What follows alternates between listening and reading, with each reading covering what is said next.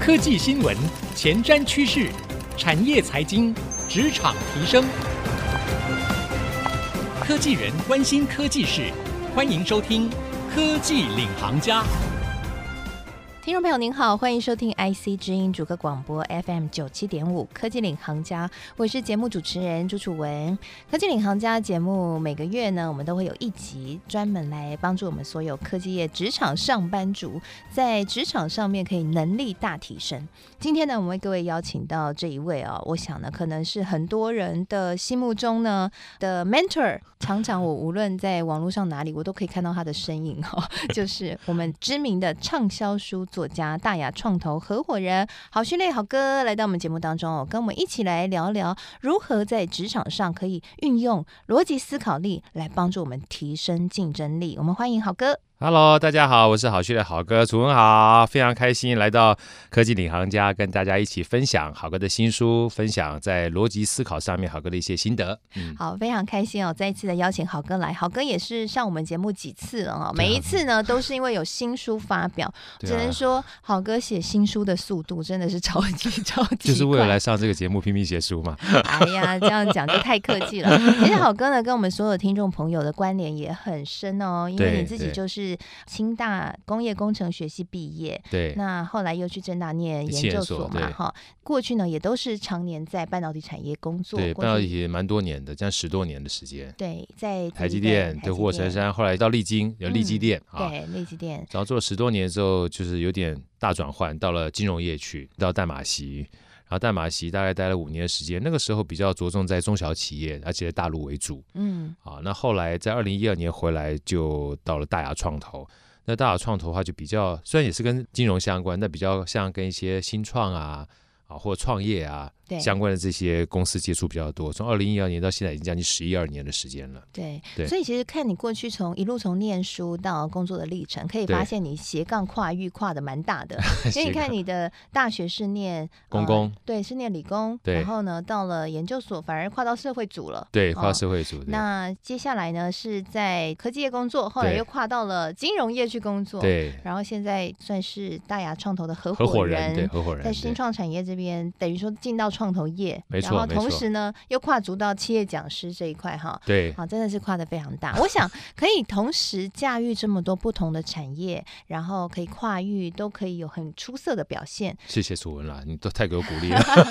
我觉得其中一个关键秘诀，应该就在于你的逻辑整合能力很好。因为我觉得啊，一个有逻辑的人啊，他就可以很快在一个一群陌生或混乱的环境或是资讯当中，可以找到方向，找到出路。是，对。所以今天呢，我们就要来好好揭开一下，好哥可以这么出 色，然后同时呢，可以在不同领域都可以发光发热的其中一个关键的能力，就是他的大脑逻辑跟大家不一样。所以今天，今天我们节目当中就要来剖开好哥的大脑，这样讲有点恐怖了。来剖开给你看，我们就要来聊聊。要看哦，到底好哥的逻辑思考力有没有哪些 paper 呀？然后可以帮助我们上班族朋友们哎应用在自己职场上，不管上台报告啊，对，或者说跟客户在对谈啊，好，我们说向上管理、向下管理，其实都会需要逻辑思考力，可以去帮助上班族朋友。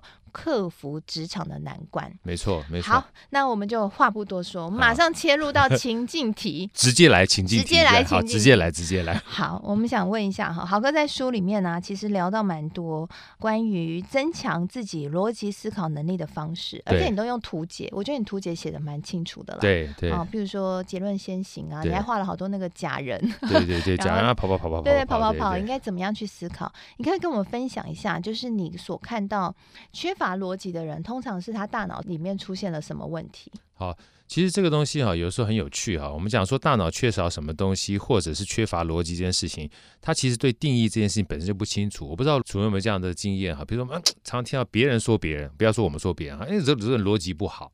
其实包含这个逻辑不好这四个字，其实我们是不是很清楚什么叫逻辑不好的？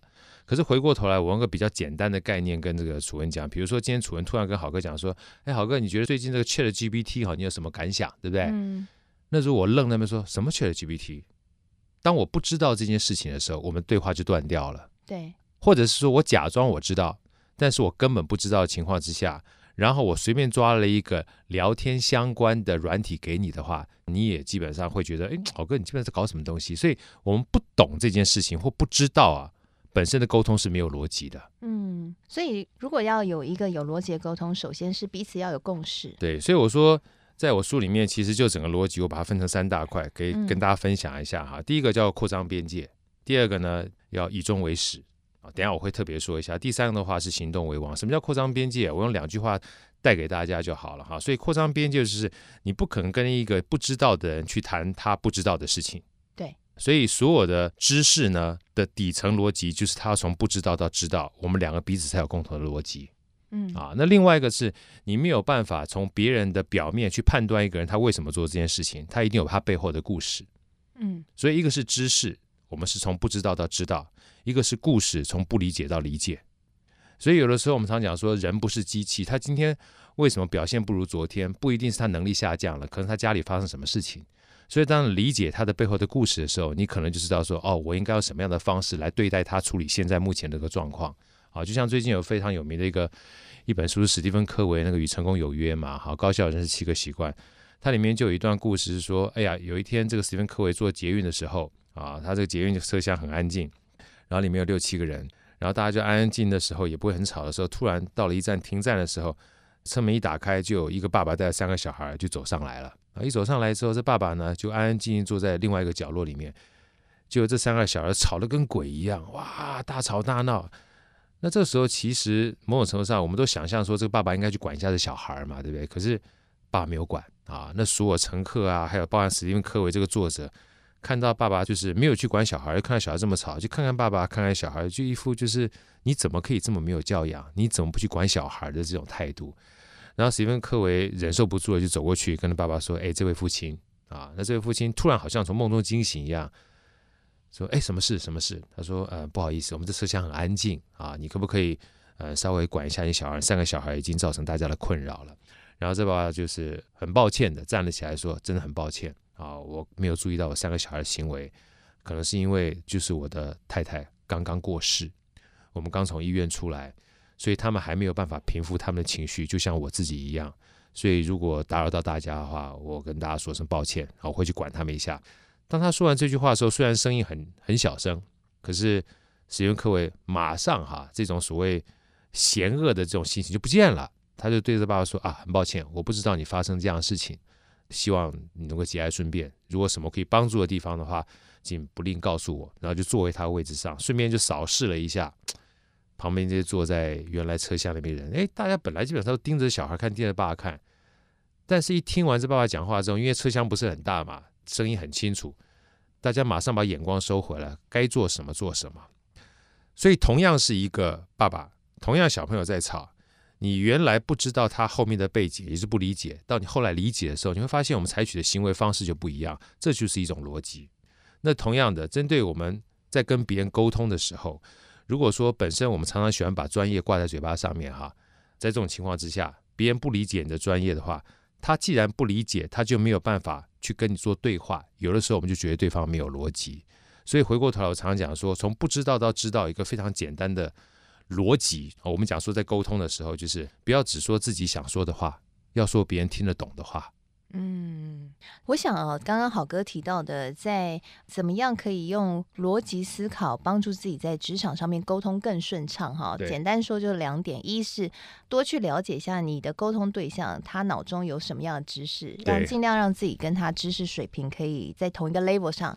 如果不懂的话，哎，要怎么办？就是用逻辑的赶快去。搞懂那个领域的知识哈，或者是用 Chat GPT 问一下哈，赶快赶快看一下。然后第二个就是呢，呃，在看到一些事情的时候，不要只看表象，没错，我们要往下去挖掘它背后可能有的故事，或者起码你要把你的故事告诉别人，让别人可以更了解你。对对，那我想这两个部分算是一个所有一切架构的基础了。所以好哥才在这个《赢在逻辑思考力》这一本书里面，第一章就特别写这个，没错，看得出来这件事情对好哥心里来说。是非常重要的，哦，太重要，对，太重要。对，那接下来就进到第二层面，就是刚刚你提到的，哎，剖析大脑，大脑的呃，喜欢怎么样去思考？你在书里面有分析很多哈，对，是不是可以再跟我们分享一下？就是说，哎，那假设今天我在台上要报告，你在书里面有举到这个例子嘛？我们科技朋友可能也常常都需要上台去 present 啊、简报啊。那你在书里面有提到说，以终为始，对，是一个很好可以运用在简报上面的沟通的方法，yeah. 也是可以让你逻辑思考可以更清晰的方法。你可以跟我们分享一下你都怎么做的？好。我这样讲哈，以终为始哈，这是一个非常重要的概念，就是你到底希望别人是记住你想要讲的东西，还是你想把自己的东西说完就好了？整个沟通过程当中，其实分两大块哈。第一个就是我们通常以终为始，先说结论啊，所以豪哥在里面有十六字诀跟大家分享啊，就是结论先行，由上统下，归类分组，逻辑递进。为什么又这十六字诀呢？其实这十六字诀包含我们在大脑里面啊，有三个非常重要的一个基础的原理，一个叫做因果关系。嗯，打比方说，你看到任何一个现象哈，你会想想看，奇怪，到底是什么样的情况造成这样的一个现象？而当你会看现象之后，你会想说，这个现象会造成什么样的结果？这也就是为什么我们常常听到很多名嘴说：“哎呀，这个现在目前这个升息啊，是什么样造成的啊？升息的话是因为通膨造成的，但如果升息之后呢，又会造成什么影响？SVB 倒闭啦什么的。”但真的是如此吗？其实不一定啊。那你说为什么 SVB 倒闭只有这家银行呢？又有各种不同情况导致这件事情发生。可是你需要这样的个因，跟需要这样的果。为什么？在我们自己本身基因的设定里面哈，我们需要一些反馈，因为反馈会带给我们安全感，才有办法修正。所以第一个是因果关系，那第二个是归类分组。那归类分组我最喜欢举个例子哈，就是我老婆嘛，每次叫我去买东西的时候，一开始就要出门说：“哎，老公买个牛奶。”啊，你相信我，她绝对不会只叫你买个牛奶，一路上会叫你买 很多其他的东西啊。那如果说像这么多东西啊，比如说举个例子，顺便来跟这个楚文做一个测试哈。假设说我现在说十样物品啊，为什么说十样呢？因为心理学家曾经做过测试，我们一个人同时间能够记到最多的项目哈，差不多是七正负二。厉害一点的话，七加二记九个已经很厉害了。那比较不厉害的，像我这样的话，七减二啊，记五个就觉得已经算不错了，你知道？所以我特别说十个，比如说啊，一下做记十个会很困难。好，来，我们做个简单测试。我现在目前大家如果听我们这个在聊天过程当中，我们是没有做笔记的哈。我说十样，大家可以试着在手机面前或者是电脑面前听我们要做一个测试，你就知道说归类分组对我们的记忆有多么大的帮助哈。这是大脑非常喜欢做的一个举动。第一个，我讲十样物品：牛奶、优格。优酪乳、cheese、香蕉、你个芭辣跟番茄、可乐、啤酒跟绿茶。好哥刚讲完这十样之后，请问一下楚文，你大致在脑袋里面会觉得可以把它分成几类？如果用类别来去分的话，嗯，因为我平常带小孩也蛮累的，我 怕我 脑脑力可能不够用。不过刚刚听起来好像是三三类，吧对不对？对不对？第一个是奶制品，奶制品嘛，奶制品牛奶。优格、优酪乳、cheese，对不对？对。第二好像跟水果相关，对不对？对对对。香蕉、你个芭乐跟番茄，对不对？对。第三个的话，饮料类相关的话，这个可乐、啤酒跟绿茶。嗯。好哥再多讲两次哈，就算楚文你很累哈，你会发现，搞不好你回去之后，这十样东西你都很难忘哦。就就今天买菜的时候就 不小心就买这十样，真的 被置入。对，被置入。为什么被置入呢？因为人哈，一旦归类分组之后，你就很容易记忆，因为。嗯多不容易记，少容易记，这也是我们为什么听这个 TED 演讲的时候，他常有一个你可能没有注意到，但 TED 的重点通常都不会超过三个，它叫三数法则，是啊，就是一二三的三数字的数，法就是法则这两个字嘛。那好哥再把刚才的十样跟大家分享一下哈，再讲两次之后，你们大概今天回去之后睡觉的时候都不会忘掉这个这么不营养的资讯，你都不会忘掉。奶制品，牛奶、优格。优酪乳、cheese、水果、香蕉，你个芭辣加番茄。我觉得中途进来听的人会以为我们是那个 在卖菜的，对不对？卖菜的节目。然后饮料的话呢，是可乐、可乐、啤酒跟绿茶。你看这个叫做归类分组，什么意思？就是如果今天大家想想看，我们在跟老板报告的时候，或者是跟我们的客户在说我们产品功能的时候，嗯，你要说十项。他要记住有多么的困难，是。但如果你能够去芜存菁，把一些苦活脏活都删掉了，你说我们这个产品里面最需要记住就这么一件事情，他就容易记住了。嗯，哇，太棒了！刚刚呢，好哥跟我们分享了哈，这个大脑运作有两大原理，一就是因果关系，喜欢因果关系；二就是少就记得住.啊，最好记住就是三的数字。所以呢，什么东西你就把它分三类就对了.你大脑就很容易记。换句话说，你上司的大脑、客户的大脑、下属的大脑也很容易记哈。那休息一下，广告回来，我们更深入来聊一聊。除了刚刚说大脑运作的这两个原理之外呢，好哥在书里面也有特别。分享了一个这个逻辑的方法，有归纳法、演绎法，其实它都有一些在运作上面不同的用法，要怎么样去做一个很完整的使用，让沟通可以更顺畅呢？休息一下，广告回来继续收听科技领航家。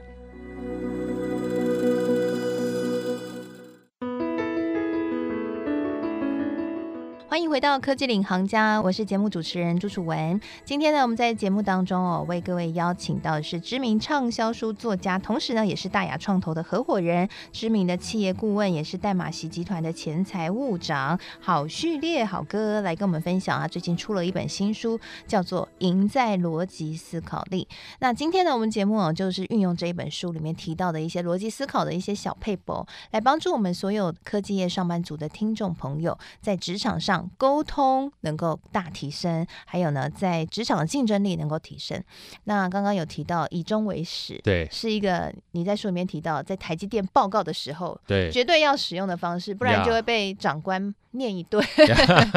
那另外一个呢，就是刚刚我前面预告的哈，就是归纳法和演绎法，其实是我们在逻辑思考当中很常会使用的方法。在书里面，你也有把这两个方法去做了一个介绍分享，对对，对分享。但是你也特别提到这两个用法上面有一个特别需要注意的地方，它可能会造成你最后导的结论的不同。对，可以跟我们分享一下。好。因为归纳法跟演绎法是专有名词嘛，好，用大白话跟大家分享好了哈。我就先讲归纳法。归纳法呢，我最喜欢讲的故事是，我不知道楚文小时候有没有听过两句话，就是常常老人家跟我们讲说，哎呀，我吃的盐比你吃的饭还多啊，然后我过的桥比你过的路还多。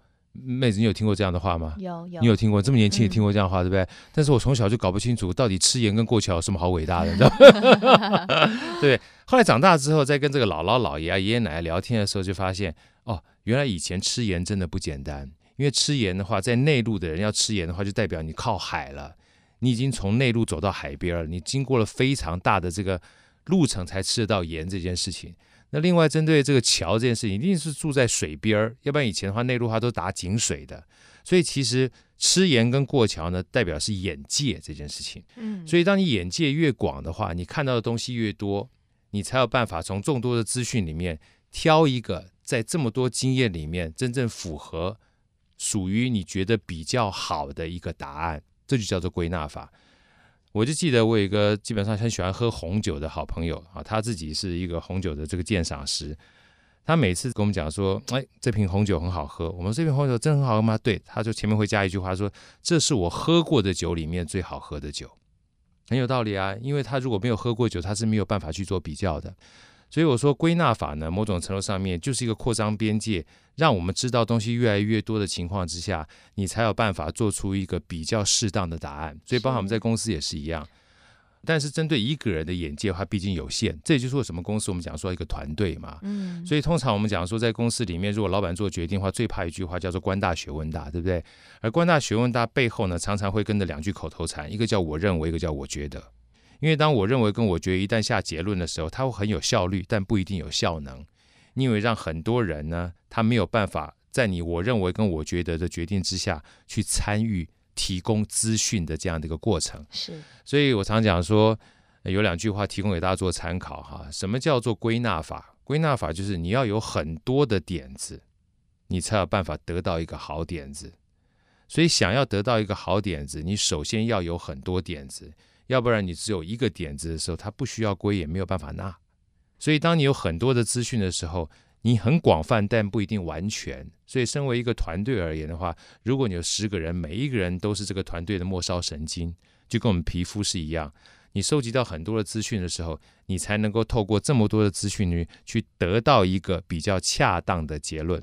但这个资讯呢，不见得是全世界，所以归纳常讲说，它可能只是一个现象，只是一个范围，它没有办法当为一个通论，这叫做归纳。那回过头来，什么叫演绎呢？我用个大白话讲的话，大家就很有感触，就打破砂锅问到底，是去追寻那个最本质的真理。这也就是以前我们小时候常常听到这个柏拉图还有苏格拉底，有人听过哲学，就是喜欢提问式的人为什么称之为人？你为什么会如此？或者是包含在楚文的书里面曾提到的五个 Y，连续问五个 Y，连续问为什么？问一次不行，问两次不行，问三次不行。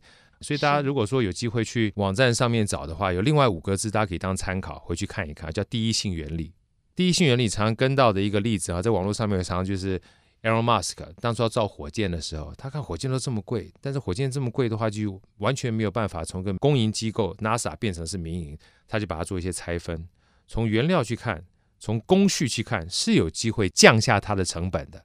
所以它以终为始，就是我真正的话呢，想要降低到这样的一个成本的情况之下，我把它拆分来看，而不是看市场上的价值，我就有机会从本质上面去找到我的答案。这就是归纳跟演绎两个不同的差别。是，所以其实我们上班族朋友就可以特别去运用这一块，在我们的开会上面，或者说在探索问题、解决问题上面，就蛮重要的。蛮重要的。我再举个简单的例子，大家可以去当参考哈。所以如果说当你要解决问题的时候，有一个很简单的方式，像我就喜欢听的樊登的这个读书，他说：当你碰到这个问题的时候，相信我，世界上的问题是新问题的实在是太少了，找一本书。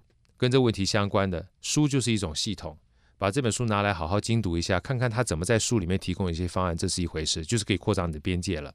第二个，每当我看到任何不同书的时候，也许我没有看过，也许我没有听过，我就会把这个书呢先加在我 YouTube 的账号里面，因为透过演算法，它相关的这些名词跟专业啊，就持续不断推送给我，我就会扩张我各种不同类似的知识，就算我这本书不懂。但是我可以因为推送得到非常多简单我可以接触到的知识，我就扩张了边界了。至于说演绎法的话，当你碰到问题，三句话让大家当参考：停一下，等一下，多问一下。尤其问不要只问一次，问两次，问三次，问四次，甚至问到五次。你越有耐心，看起来越慢，你会越快。得到它真正发生的原因，这就是演绎法一个最简单的做法。是，那好哥好像也有把以终为始的这个部分，哎，也运用在。简报上面，我想这对于上班族朋友来说，应该也是很受用的。是，那其实这也是血泪史啊。听说一开始在报告跟长官报告的时候，哎，蛮辛苦的啊。然后好哥报告的非常的巨细靡遗，我在书中写的，包括人家团队气氛啊，然后那个呃事情进展的各个眉眉嘎嘎，好哥蛮适合当记者的，记录的感受性很强，然后全部都跟长官报告，结果长官就说他没时间，叫你讲重点，对不对？对对。所以后来衍生出了你的一个理解，结论先行。对，结论先行。分享一下好，我这样讲好了哈，就是刚才曾经也说过，就是说我们通常喜欢在跟别人分享的时候，就怕别人不知道我们知道的东西，或就怕别人不知道我们想要报告的过程里面呢，巨细靡遗、完整的让他知道。但是回过头来，我们大脑我们刚刚讲了因果关系、归类分组，尤其在归类分组里面，一个非常重要的底层逻辑就是。如果你资讯非常多的时候，大脑承受不住，超过九项，它基本上都记不住的话，你说的越多，记得越少。是刚好颠倒过来，跟我们反人性的一个观点就是，说的越少，记得越多。既然要说的越少，记得越多的话，结论讲重点不是老板的要求，是本身就符合我们大脑运作原理的。所以举个例子的话，今天如果楚文是我老板，我是老板，跟你报告一下。我今天给你报告大概一个半小时，一共有十八个重点。一听到十八个重点就晕倒了，你知道吗？对不对？所以我先去厕所一下。他们讲我们下午再来，对不对？我早上有其他事事要干，但是我说老板，我们一共有十八个重点，但是重中之重一共只有两项。你有没有突然发觉，想要听这件事情 loading 一下就下降了？有有有、嗯、啊！而且只有两项的过程里面呢，有一个非常重要的关键，提供给大家做参考。什么叫结论？啊？举个例子。假设我今天跟楚文是我老板说报告报告，老板，我们现在业绩做得非常非常不错，相信我们未来会有非常长足的发展，你一定可以放心。好像有说又好像没说，对不对？因为欠缺了两个很重要的要素，一个叫做时间，是一个叫做数字。如果是该怎么大白话的话，如果我今天告诉楚文说，楚文，好哥，接下来的话我会好好减肥，我一定会成功。有听跟没有听是一样的，但是我跟楚文讲说，楚文相信我。接下来这半年，好哥已经立定志向了，在半年时间之内，我会减肥三公斤。你知道未来的半年我要减肥三公斤。那如果说我要未来的半年减肥十二公斤，有没有发现三公斤在半年之内减肥，楚文还愿意找我吃饭呢？半年真要减十二公斤以后，我们两个基本上相见不如怀念了，对不对？不会啦，我找你吃健康餐。就是你会发觉，因为你有这样的一个数字跟时间之后，包含你后面的行为模式哈，你大概也可以有一个期望了。这个基本上就是个非常简单，结论先行，加上数字跟加上时间，它是一个客观让别人可以理解。而且可以知道怎么去应对的最简单的陈述方式是哇，豪哥今天分享的这个真的非常的受用哈，Yeah. 所以大家一定要笔记起来，在职场上面啊，免不了一定要团队开会啊，或者是要对上报告或对下进行管理。这个时候呢，运用刚刚豪哥的原则，在沟通的时候选三个重点就好，同时在你的叙述里面呢放入数字、数据跟时间，Yeah. 那就可以让你的沟通是更精准、更有力，提供给所有人参考哈。在这个 ChatGPT 的时代，会沟通就是所谓的软实力，就更加重要了哈。不管是对 AI 沟通或对人沟通呢，都会影响你的职场 竞争力。好，非常谢谢好哥今天来到我们节目当中的分享，谢谢也谢谢所有听众朋友收听。我们现在节目呢，除了会在 IC 之音主客广播 FM 九七点五播出之外，也会同步上到 Apple Podcast 和 Spotify。如果您喜欢的话，欢迎可以上到这些平台搜寻“科技领航家”，就可以随选随听我们所有的节目了。谢谢您收听今天的节目，我是楚文，我们下次再会喽。Bye.